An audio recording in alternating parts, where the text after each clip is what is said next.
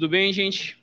Eu convido vocês a abrirem a palavra de Deus no Evangelho de Jesus segundo Marcos. Marcos, capítulo 3. A partir do versículo 20.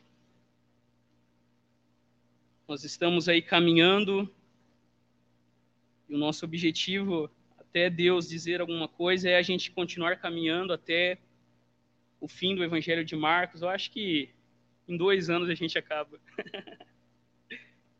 à medida que você for encontrando, eu convido você a ficar em pé, em reverência, em prontidão à palavra de Deus. Marcos, capítulo 3, do 20 até o 30. Só se você puder ficar em pé. Se você tiver alguma dificuldade, não se preocupe em precisar ficar sentado. Assim diz a palavra do nosso Deus. Jesus foi para casa e de novo a multidão se aglomerou de modo que eles não conseguiam nem comer. Quando souberam disso, os parentes de Jesus foram detê-lo, porque diziam: ele ficou louco. Os doutores da lei, que tinham descido de Jerusalém, diziam: ele está possuído por Beuzebu. E ainda, é pelo poder do chefe dos demônios que ele expulsa os demônios. Então Jesus os convocou para junto de si e lhes falou em parábolas. Como pode Satanás expulsar Satanás? Se um reino se dividir contra si mesmo, esse reino não conseguirá manter-se. E se uma casa se dividir contra si mesma, essa casa não poderá sobreviver. Ora, se Satanás se levantou contra si mesmo e se dividiu, não consegue se manter, mas vai se acabar. Ninguém consegue entrar na casa de um homem forte e roubar seus bens sem antes ter amarrado o homem forte. Aí, então, poderá roubar a casa. Eu garanto a vocês, tudo será perdoado aos filhos dos homens os pecados e as blasfêmias que tiverem dito. No entanto, quem blasfemar contra o Espírito Santo jamais tem perdão, mas é culpado de pecado para sempre, porque eles diziam: ele tem um espírito impuro. Essa é a palavra do Senhor. Feche seus olhos. Nosso Deus, nós te damos graças pelo privilégio, a oportunidade e a feliz responsabilidade de ouvir a tua palavra nessa noite. Fala ao nosso coração que a gente seja edificado, desafiado, confrontado e transformado pelo teu poder. Que as palavras dos meus lábios e a meditação do meu coração sejam agradáveis na tua presença, Senhor, rocha minha e redentor meu. Por Cristo Jesus, nós oramos.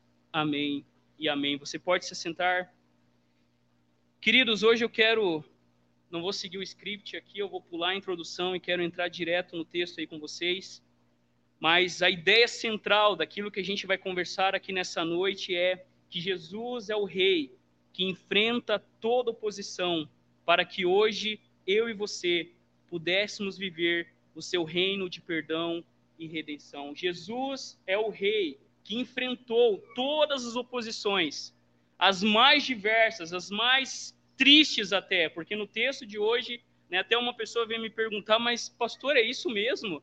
Nem a família de Jesus dava crédito para ele, até a família achava que ele não estava batendo bem das ideias. E nessa noite, então, o tema do nosso sermão é esse rei, ele enfrenta oposição por cada um de nós, para que hoje eu e você pudéssemos, como o texto diz, nós somos salvos da casa do valente para viver agora uma vida de perdão e redenção. Olhe no texto. A partir do versículo 20, a gente vê a primeira verdade aí que está presente no texto.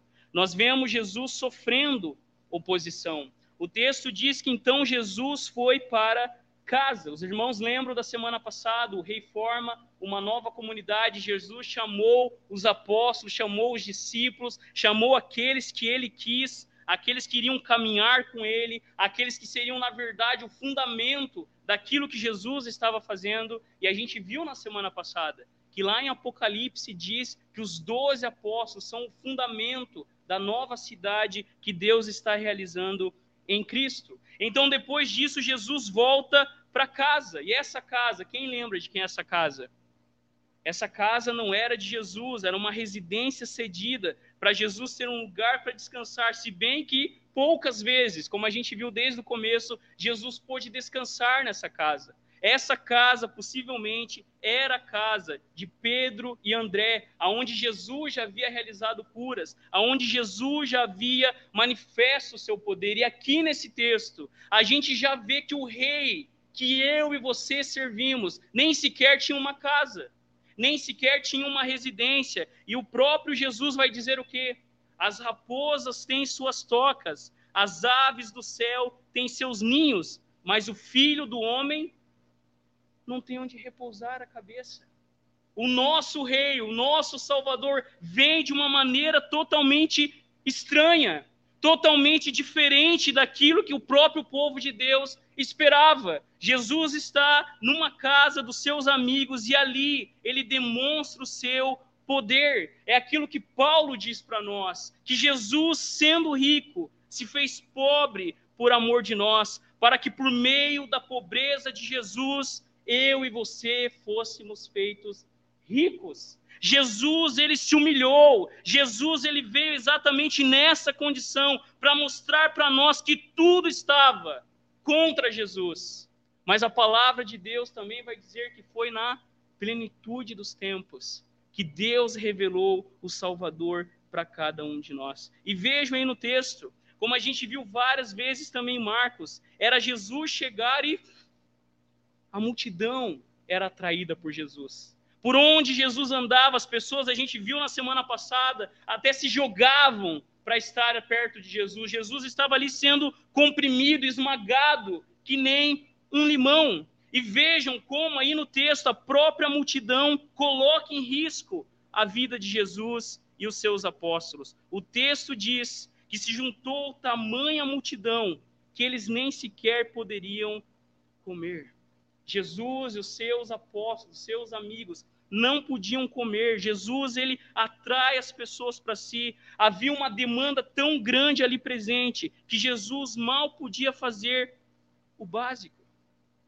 E desde o começo do Evangelho de Marcos, Marcos apresenta a multidão como uma ameaça. Marcos apresenta a multidão como alguém que está sempre atrapalhando Jesus, mas ainda assim, sofrendo oposição da multidão, sofrendo oposição daqueles, como a gente já viu também várias vezes, que estavam ali apenas querendo satisfazer as suas necessidades imediatas. Jesus é descrito como alguém que estende a sua graça e o seu amor a pessoas que chegam perto dele, talvez com ideias equivocadas.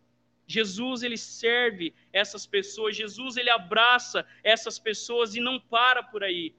Jesus abraça a multidão, Jesus cura a multidão, porque Jesus queria que essa multidão fosse transformada em sua comunidade em missão. Jesus curava, Jesus fazia coisas maravilhosas, mas tudo isso tinha um objetivo: era trazer conversão ao coração das pessoas, era as pessoas entenderem que mais do que pão físico, mais do que cura para o seu corpo, mais do que todas essas coisas, o que elas precisavam era entender de fato quem era Jesus. Olhem no texto. Marcos então apresenta pela primeira vez os parentes de Jesus. E nós imaginaríamos, né, apoiando o ministério do Salvador. Mas olha o que o texto diz. Então, quando os familiares de Jesus ouviram isso, saíram para prendê-lo, porque diziam: está fora de si. Quando a família de Jesus sabe que aquilo está acontecendo, aquela multidão frenética não permite nem sequer que Jesus coma, eles querem prender Jesus. Eles querem impedir Jesus. Eles acham, o texto é realmente isso que quer passar para nós. Eles achavam que Jesus estava louco que Jesus estava biruta, que Jesus estava fora da casinha. Os próprios parentes, a própria família de Jesus olhava para ele e se opôs a ele. E a ideia do texto é que eles queriam prender Jesus, levar Jesus à força, eles queriam amarrar Jesus, porque para eles Jesus estava fora da casinha. Eles queriam cancelar Jesus e a sua campanha. Imagine um pouco. Esse é o rei que nós servimos. Esse é o Senhor que se fez servo, que veio até nós e se submeteu até mesmo em sofrer oposição da sua própria família. Lembram do que João diz no seu evangelho? Ele veio para os que eram seus, mas os seus não o receberam. Mas a todos que o receberam, Deus deu o direito de sermos feitos filhos de Deus, a saber, os que creem no nome de Jesus Cristo.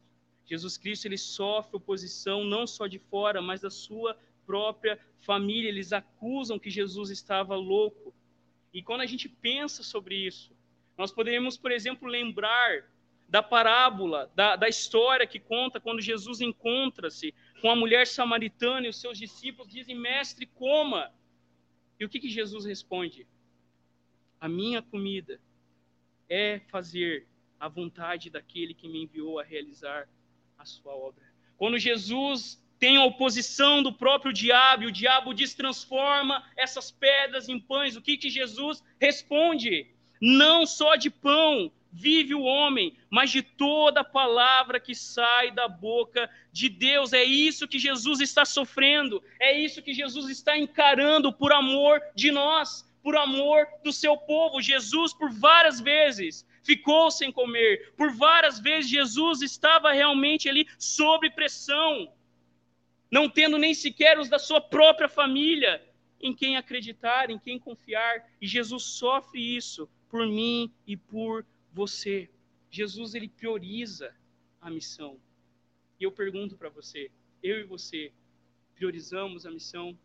Eu e você, quando a preguiça vem, quando o desânimo vem, você pode dizer, olha, não só de pão vive o homem, mas de toda a palavra que sai da boca de Deus. Você pode dizer, a minha comida é fazer a vontade de Deus, e eu e você somos chamados a isso a entender que o verdadeiro alimento para a nossa alma é quando a gente vive e faz a vontade de Deus, mesmo que isso nos custe oposição daqueles que estão perto de nós. Mas não para por aí. Olhe no texto. Não bastava a multidão, não bastava os parentes de Jesus. O texto, então, agora vai apresentar os escribas. Jesus enfrenta oposição até mesmo dos escribas. Olha o texto. O versículo 22. Os escribas que tinham vindo da onde? Diziam. O que, que eles diziam? É até duro falar isso. Está possuído por Beuzebu. É pelo poder do maioral dos demônios que ele expulsa os espíritos malignos. Os escribas, queridos, os mestres da lei, os doutores da lei, eles eram conhecedores da palavra de Deus, mas eles estavam tão cegados pelo seu orgulho espiritual, eles estavam bloqueados de tal forma que eles não conseguiam reconhecer o Messias. O próprio Paulo vai dizer isso, que é como se tivesse um véu na frente dos olhos do povo de Deus, e eles olhavam para Jesus. Jesus deu provas incontestáveis de que ele era o Messias, mas eles estavam tão longe de Deus que eles preferem um absurdo.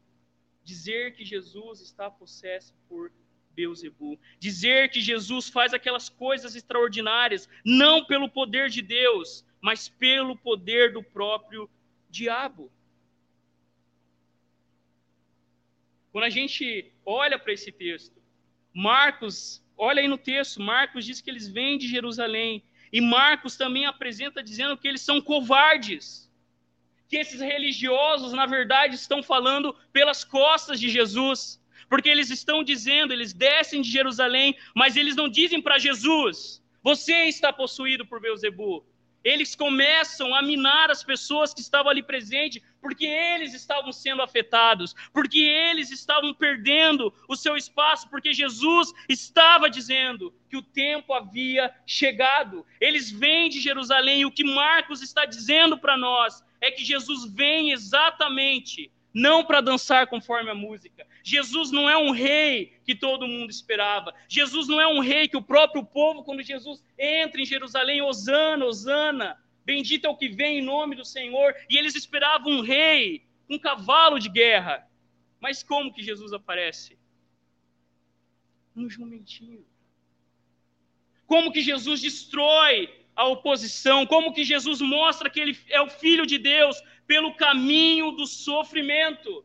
pelo caminho da cruz, pelo caminho realmente de morrer, de passar vergonha na cruz por amor de nós. Esse é o teu rei.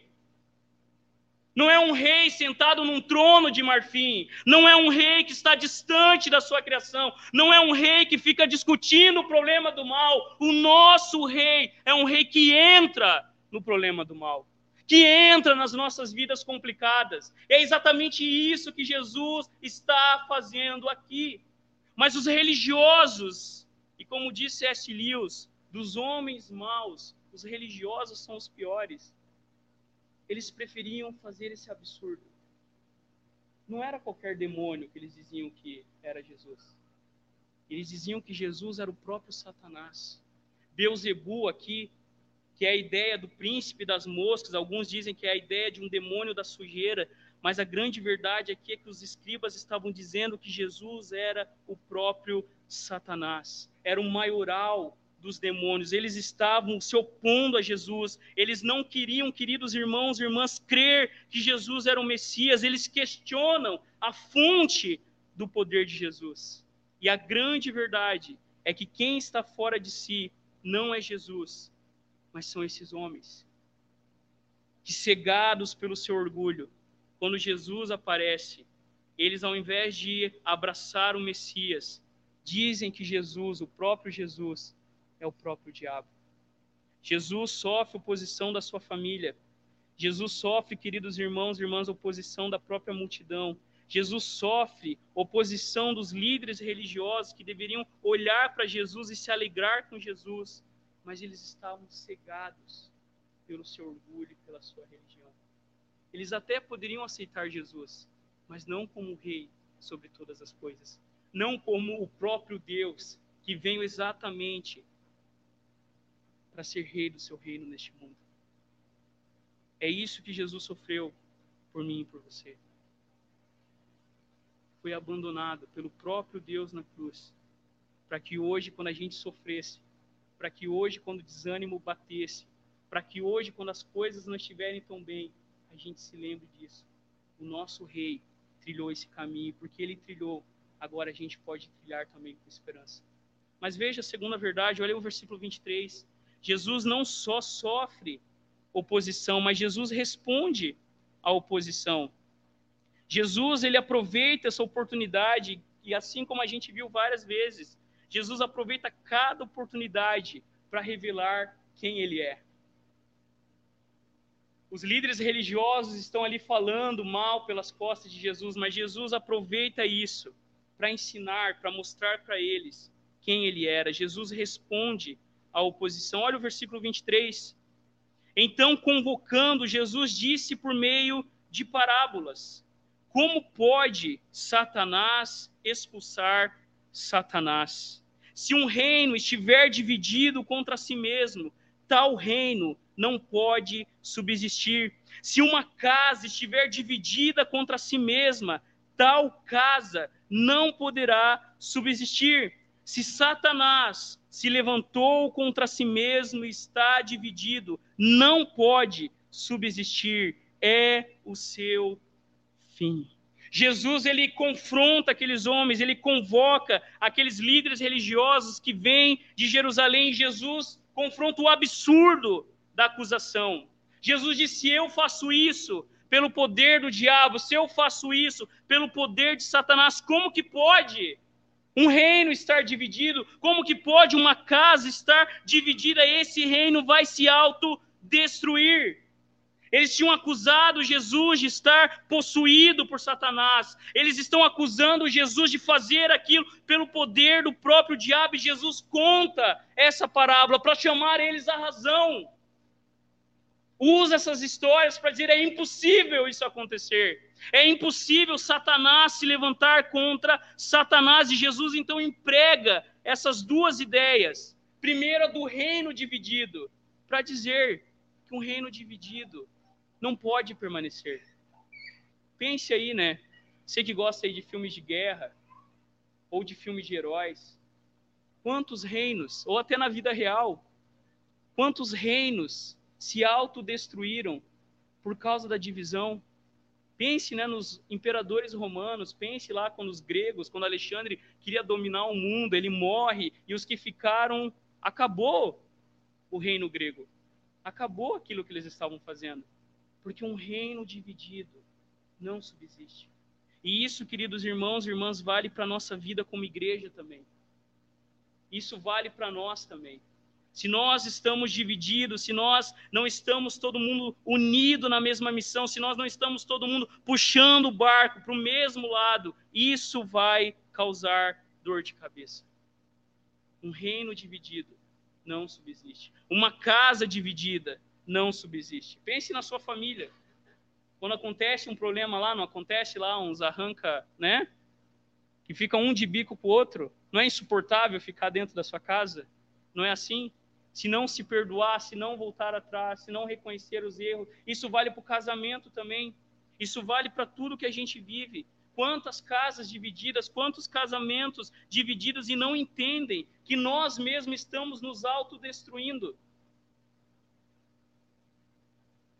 Uma casa dividida não pode permanecer. E Jesus está dizendo para aqueles homens que aquilo que eles estavam dizendo era um absurdo.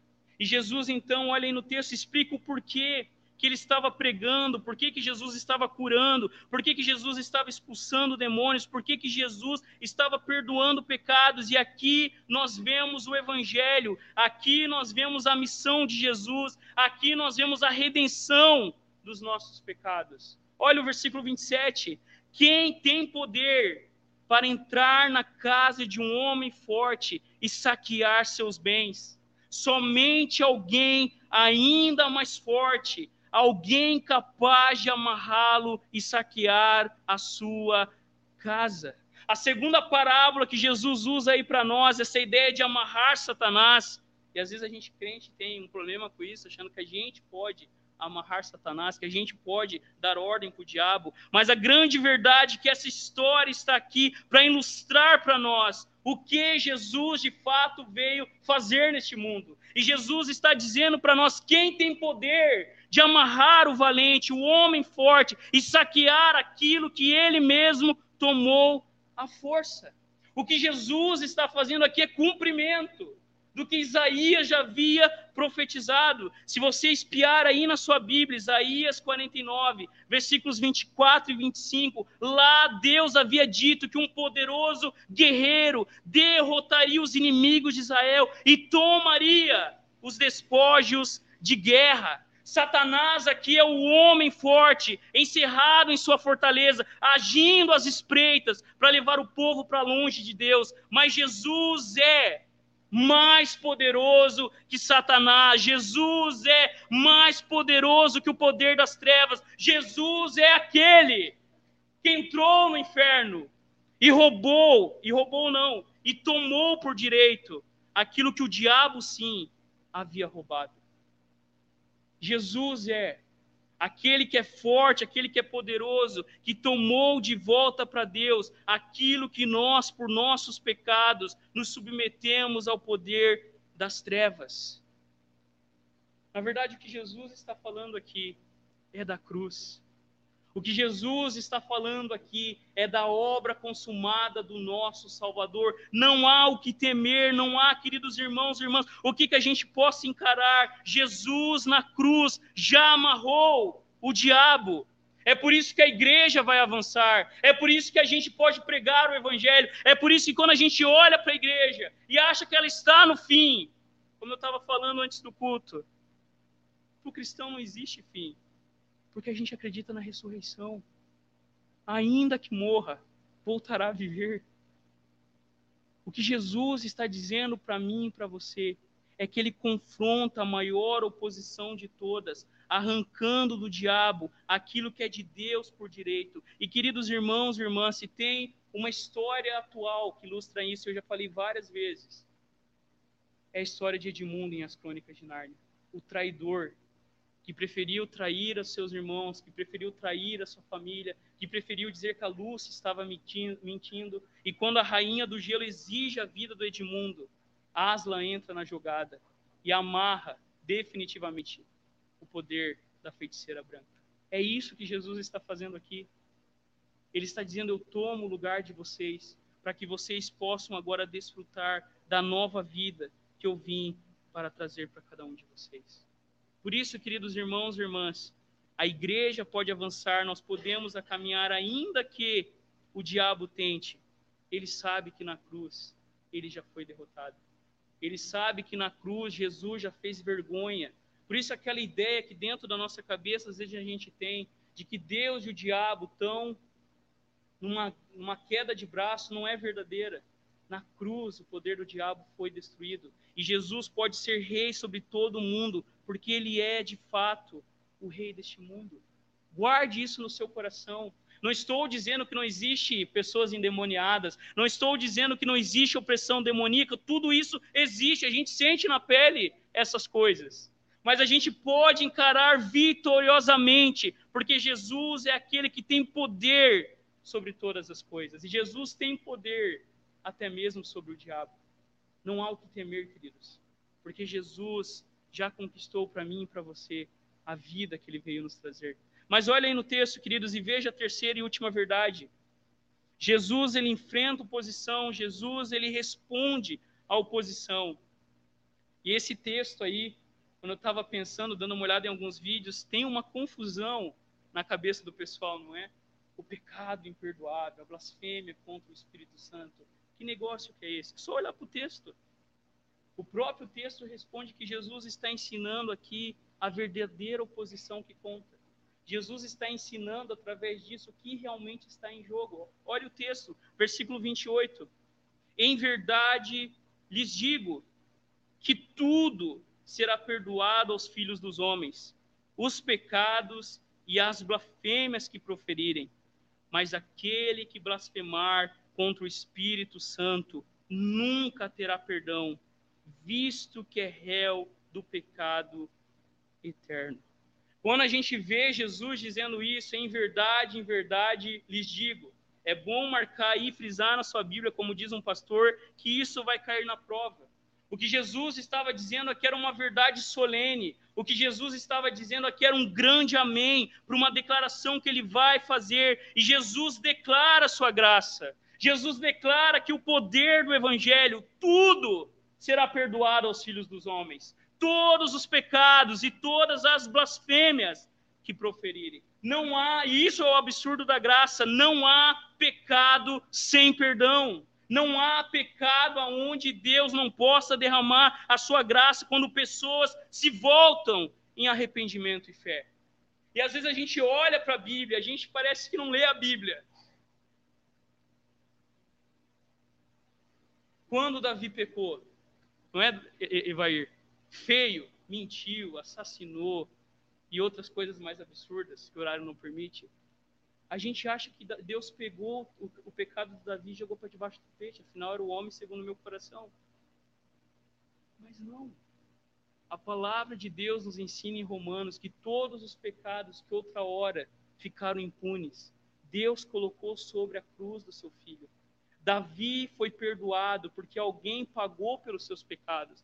Paulo foi perdoado por perseguir a igreja, por testemunhar e ver a morte de Estevão. Homens e mulheres foram perdoados não porque Deus faz vista grossa para o pecado, mas porque Deus, na cruz de Jesus Cristo, colocou sobre o seu filho o pecado do seu povo. Não há pecado que não tenha perdão. E às vezes tem cristãos que carregam culpa, e às vezes tem crente que fica carregando um peso que não precisa carregar, porque na cruz do teu Salvador você foi perdoado. Não há peso a carregar. Não há mais que o diabo vir e jogar na sua cara as coisas que você fez no passado. E a gente precisa aprender um pouquinho com o humor de Lutero.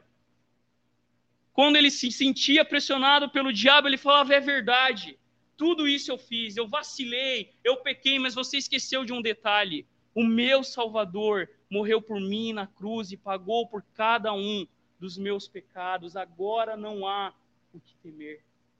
Porque, como a gente cantou no hino, a nossa força nada faz. Mas em Jesus, eu e você temos perdão quando nos arrependemos. Você crê nisso? Você crê nisso? Que não há condenação para os que estão em Cristo Jesus? Que Deus não está com uma listinha e toda vez que eu vacilo, a gente faz isso, né? Marido e mulher faz isso. Não é assim quando tem lá uma encrenca, lembra até da vez lá que teve o um encontro e esqueceu que estava fazendo um mês de namoro. Não é assim? Né? Lembra de coisas, Deus não faz assim, não há pecado. Quando nós nos arrependemos, quando nós nos voltamos para Jesus, que não há perdão. Então, qual que é o pecado imperdoável? Só existe um pecado imperdoável. Só existe um pecado que não tem perdão. Pecado que não é confessado. Pecado que a gente não se arrepende diante de Deus.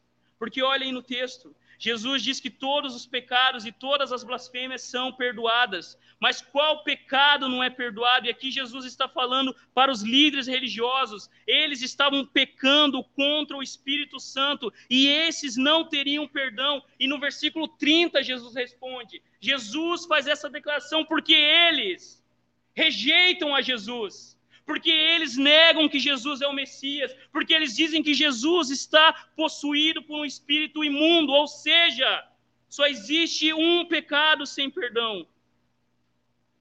Pecado sem arrependimento. É isso que Jesus está ensinando. Todo pecado tem perdão, mas tem um pecado que não tem perdão: não reconhecer Jesus como Salvador não reconhecer Jesus como Messias, não reconhecer que Jesus veio para tomar o nosso lugar e pagar pelos nossos pecados, achar que Jesus é um cara legal, achar que Jesus é um bom exemplo, achar que Jesus merece fãs e admiração, mas não, não é esse o Cristo da Bíblia. O Cristo da Bíblia declara a cada um de nós: arrependam-se e crede no Evangelho. É esse o Jesus da Escritura, que diz para o Rafael todo dia: morra para o seu pecado que diz para você todo dia, quer ser espiritual, a coisa, uma das coisas mais espirituais que eu fiz hoje, quem adivinha o que foi? Lavar a louça para minha mãe. E ela dizendo, deixa aí, filho. Não, domingo é meu dia, mãe.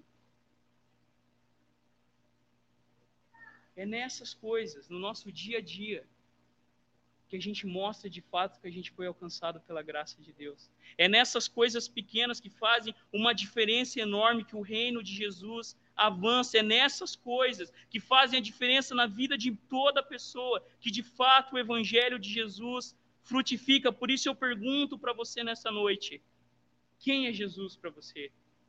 E você tem aí três opções. Jesus é um louco, fora da casinha, um biruta Jesus é um demônio, está fazendo essas coisas, fez essas coisas pelo poder do diabo, ou Jesus é o Cristo, o Filho do Deus vivo, aquele que deu a sua vida por nós, aquele que pagou pelos nossos pecados, aquele que veio para colocar todo mundo no único lugar que a gente merece, aos pés dele, reconhecendo ele como Senhor e Salvador da nossa vida. Eu pergunto para você, se você quer viver a vida que Jesus tem para mim e para você, você pode até ter, se aproximado de Jesus tendo uma visão equivocada, né? Ninguém está falando. Jesus acolheu as multidões, mas Jesus não deixava parar por aí. Jesus queria que cada pessoa declarasse: Tu és o Cristo, o Filho do Deus vivo. Que eu e você possamos declarar com a nossa vida que Jesus é o Cristo, o Filho do Deus vivo. Amém? Queridos, eu vou pedir para o Leandro passar lá algumas aplicações para a nossa vida. A primeira pergunta aí, nós somos ainda a multidão ou já fomos transformados em discípulos em missão? Nós estamos como aqueles que estão só querendo Jesus pelo que Jesus pode nos dar, ou a gente faz parte da missão de Jesus. Jesus está lá e de repente um menininho vem e oferece cinco pães e três peixinhos. Jesus está lá e de repente pessoas começam a servir. Jesus está lá e as próprias crianças são chamadas ao seu reino. Lembre-se, queridos, do que Jesus nos ensinou. Sempre que nós servimos a um desses pequeninos irmãos, a Jesus nós o fizemos. Você ainda é multidão ou você está em missão aonde você está? Você ainda é multidão que vem para a igreja e quer ser servido e vem para a igreja para reclamar e vem para a igreja para dizer que o pastor não é que nem o Augusto Nicodemos e não sou mesmo. Ou você faz parte da missão. O pastor não é tudo aquilo, mas a gente está aqui em missão. A gente está aqui para crescer em Cristo. A gente está aqui para mostrar para o mundo e para mostrar para as nossas famílias que há um Deus nesse lugar que transforma as nossas vidas. E eu pergunto para você, e eu apelo a você pelo Evangelho: você ainda tem uma mente consumista? Ou você tem uma mentalidade de doação e serviço? Você ainda tem uma mente consumista que só quer consumir? Ou você já foi transformado em um discípulo em missão, que serve, que doa, que ora, que ajuda, que inspira? Ninguém está falando aqui, gente, de coisas assim, uau, eu não consigo fazer. Quem que não consegue durante a semana ligar para o irmão e dizer, vamos orar juntos? Quem que não consegue durante a semana ver que o irmão lá estava chorando na rede social ou no WhatsApp e chamar a pessoa, você quer conversar comigo? Uma segunda aplicação. Olhe o que Jesus enfrentou por amor de nós. E Jesus nos desafia a segui-lo nesse caminho, o caminho do sofrimento e da cruz. Precisamos olhar para Jesus e sofrer com alegria. Precisamos ouvir com mais frequência das pessoas: vocês estão loucos quando morremos para nós mesmos e vivemos para o Senhor Jesus Cristo. Nós precisamos, irmãos e irmãs, trilhar o caminho do sofrimento. Nós precisamos, irmãos e irmãs, trilhar o caminho da cruz. E isso vale para o teu casamento. E isso vale para as tuas amizades. E isso vale para o teu trabalho, ensinar a este mundo que existe pessoas que morreram para si mesmo e que preferem, que escolhem sofrer e se sentir alegre, bem-aventurado, bem feliz, porque esse foi o caminho de Jesus Cristo. Não o caminho do triunfalismo dessa igreja evangélica que a gente vê no Brasil, que a gente vai dominar o mundo politicamente. Não. O caminho da cruz, o caminho do serviço, o caminho do sofrimento dentro da sua casa. Para que aconteça, né, como aconteceu numa história de um missionário estar numa tribo muito distante e de repente, depois de anos, missionários chegaram lá para apresentar Jesus. Eu acho que era uma tribo de índios e eles disseram: "Mas Jesus já esteve aqui. Ele já caminhou no nosso meio. Eu não eu esqueci o nome do missionário agora, mas até o coração dele foi enterrado na África. Porque eles diziam: esse homem já esteve aqui. O missionário viveu uma vida de serviço de tal forma que quando eles olhavam para aquele missionário, eles viam Jesus. Que a graça de Deus atue na minha e na sua vida para que a gente tenha, pela graça de Deus, seja meus imitadores, porque eu sou de Cristo. Uma outra aplicação, querido, Jesus foi acusado de ser um demônio, de estar louco. E você, o que afirma sobre Jesus? o Jesus do Evangelho, o Jesus da Bíblia. Quem é Jesus? Como a gente já perguntou, né? Para sua família ele estava fora da casinha. Para os religiosos ele era um demônio. E para você, você pode declarar: ele não é nada disso. Ele é o Cristo, Filho do Deus vivo. Queridos, eu vou pedir para o Leandro pular para a última aplicação. Você já foi perdoado. Você tem isso no seu coração, que todo pecado tem perdão, menos para a falta de arrependimento? Eu convido você nessa noite a colocar a sua vida, o seu coração diante do Senhor e sair desse lugar perdoado, redimido, pronto a compartilhar e manifestar esse Deus de graça e amor que nos salvou na cruz do Calvário. Amém? Feche seus olhos, abaixe sua cabeça. Jesus, ele enfrentou tudo isso por amor de nós. Jesus, ele enfrentou tudo isso para a glória do Senhor, para o nosso bem. E eu convido você a colocar a sua vida, o seu coração diante de Jesus, o Senhor, o Cristo, o Filho do Deus vivo, o Verbo vivo. o nosso Salvador. Senhor, nós te louvamos. Te louvamos porque o Senhor não fugiu da cruz. Te louvamos porque o Senhor não cedeu quando enfrentou o diabo no deserto. O Senhor não abortou a missão quando todos estavam te rejeitando, quando todos estavam te tratando como um louco, como um demônio. Por amor de nós, por amor à missão do Senhor que te enviou para a nossa salvação, que te enviou para que hoje a gente fosse reconectado com Deus, nós te louvamos, Senhor. Porque lá na eternidade, quando a Santa Trindade, por amor de nós e para manifestar a sua glória no mundo, por amor à própria Trindade, enviou o Salvador. O Senhor se humilhou, como a igreja cantava. O Senhor se tornou servo. O Senhor foi morto na cruz. E por causa da tua humilhação, Deus Pai te colocou na posição de honra. Tu és o Senhor Tu és o Rei das nossas vidas, o Rei do nosso mundo, e nós queremos, Deus, que o Senhor seja Rei do nosso coração, que o Senhor seja Rei do nosso casamento. Se os nossos casamentos, Pai, não estão refletindo a Tua glória e o Teu Evangelho, se falta comunicação, se falta diálogo, se há mágoa, nós clamamos ao Senhor, pedindo, Deus, que pelo Teu poder, que pela atuação, que pelo Teu Evangelho, o Senhor traga arrependimento ao nosso coração. Se dentro das nossas casas, ó Pai, estão acontecendo coisas que têm machucado o nosso coração, nós colocamos tudo isso diante de Ti, pedindo, Deus, salva a nossa casa, salva a nossa família, alcança os nossos filhos, alcança a nossa esposa, o nosso esposo, os nossos pais e usa-nos como instrumento da tua graça.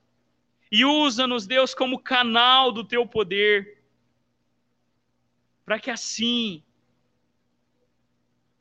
de forma às vezes tão tímida, como o Senhor mesmo nos ensinou, o teu reino, Pai, ele pode até começar pequeno, mas ele é imparável e ele vai cobrir, como a gente tem a visão de Apocalipse, uma árvore, Deus, que vai cobrir o mundo todo e que vai alimentar as nações.